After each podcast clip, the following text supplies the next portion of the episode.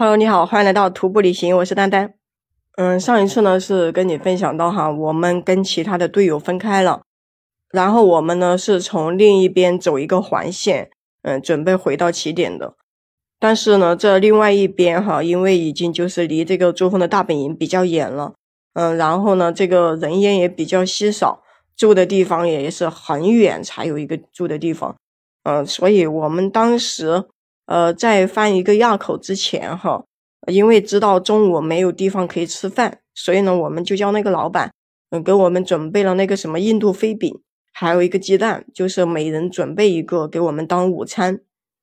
而且因为就是，嗯，这个方向它的雪比较大，就是很多垭口啊都雪都特别的深，所以呢，我们就结了很多的伴，嗯，就是几个那个欧洲的人，然后再加上一个日本人。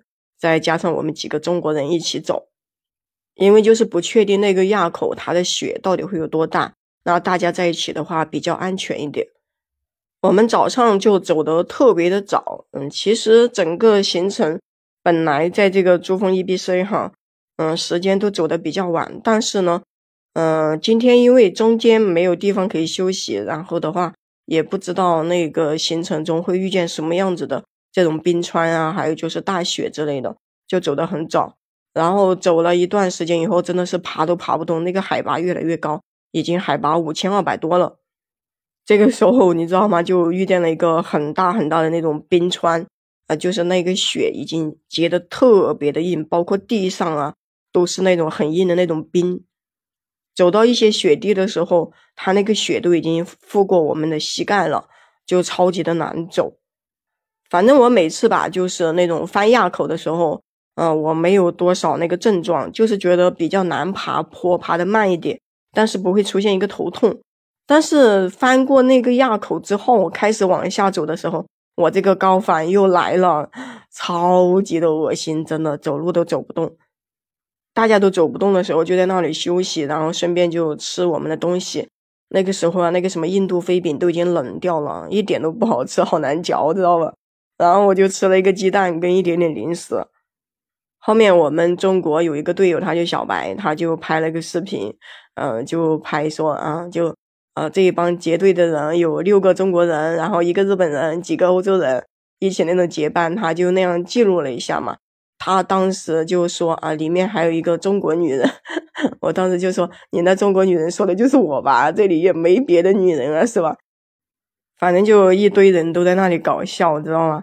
嗯，然后就大家一起走，后面又要翻一个垭口，知道吗？刚翻完一个五千三的，我这高反还没下来，又翻一个五千二的垭口，我天！然后当时我就真的是要崩溃了，你知道吗？真的走那个路啊，哎呦，超级的难爬。然后我有一个队友，他就走在前面，知道吗？他就一直在叫我，你快点呀，你快点呀！我说我都感觉我要死掉了，还快一点！我说真的爬不动了，那个雪又深，你知道吗？关键是刚翻完一个五千三的垭口，你又来翻一个五千二的，哎！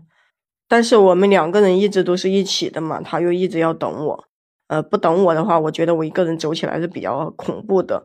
呃，有一些人他是在后面，还有一些人呢走的比较快，就已经往前面走去了嘛。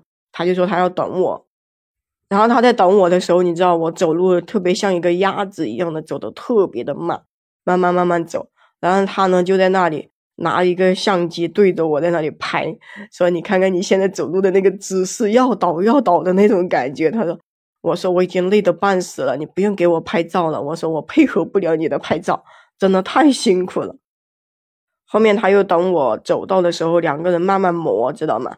呃，后面出现了一个地方，那个雪特别厚，我们拿那个登山杖扎了一下，那个雪都有登山杖那么高了。哎呦，真的是还好有人开出路来了，要不然这个雪真的很难走过去。后面快走到一个酒店的时候，我那个队友就特别搞笑啊，都快到了，都可以吃那个好吃的了，知道吗？嗯，虽然也不是很好吃哈，但是他还是煮了一包那个什么方便面吃，就是在那个河边。我说。这不都快到了吗？嗯，咱们快可以吃东西了，你为什么还要煮方便面吃啊？他说：“那这方便面留着干嘛呀？不把它给吃了。”他本身就带了那个炉子跟那个火，知道吗？他说刚好烧点水，等一下那个水特别贵，又是几十块钱一瓶，接受不了，知道吧？他说刚好这里也是河边嘛，自己烧一壶水，省得等一下买水喝了。我就觉得，诶，这个想法不错啊。然后叫他烧完水之后，赶紧给我倒一壶。后面才下午三点多钟，就走到了那个，呃，就是可以住的地方。哎，就感觉所有的行程当中，反正哪一天都累，哪一天只要稍微一点点爬坡，真的就特别特别的辛苦。因为这整个行程后面的行程都是在海拔五千多这种地方进行，知道吧？然后呢，又已经走了这么多天了，这种筋疲力尽的这种感觉，着？就走一点点路都是这种属于磨过去的，慢慢爬，跟乌龟一样的走，走得很慢，这种走过去。所以当我走到那个酒店的时候，赶紧要了一杯热巧克力，然后啊，开始享受，躺在那个沙发上，真的不想动。他这边哈，所有的酒店都有一个大厅，那大厅呢就会烧的有火。然后呢，大家围在一个大厅里面玩。后面我们也是所有的，就是一起结伴的欧洲人啊、日本人啊，反正都，呃，全部就混在一个酒店里面一起住。呃，就是大家不要分开，第二天的时候可以一起走嘛。因为后面的行程真的是没有多少的酒店，也没多少人，整个行程中也没看见几个人，就觉得如果这个时候大家走散了的话，会比较危险一些。我们大家就一起围着那个炉子烤火，一边瞎聊天。反正就，嗯，他们那边欧洲的跟日本人，他们听不懂我们说中国话，嗯，反正就自己在那里看书。然后我们几个中国人就吵死了，知道吧？天南地北的聊，聊今天怎么翻过的五千山的垭口有多累多累，嗯，瞎聊。所以整个行程里面也特别的搞笑，就大家一起这样坐着，嗯，也不玩手机。这个时候因为没有信号。虽然整个全程都有那个酒店哈，但是真的一点信号都没有。当时就觉得啊，换那个尼泊尔的卡，感觉都没用。所以如果说哈，嗯，下次有朋友要去这个尼泊尔要去转珠峰的话，呃，对于换这个电话卡的事，我觉得哈，呃，如果在城市的话，你可以换一下。哎，离开了那个城市，到珠峰 E B C 的话，真的没必要换那个卡，因为用不上。但是这整个行程真的非常值得来，全程都是雪山围绕，特别的壮观，也特别的好看，很美很美的一条线吧。那行，这一集呢就先跟你分享到这里，关注丹丹订阅我的专辑，嗯，下一集呢也会呃继续聊怎么去走这条线的事情。如果说你也喜欢户外，喜欢运动的话，可以加丹丹的听友粉丝群，就是丹丹的拼音加上八七二幺零，我们下期再见。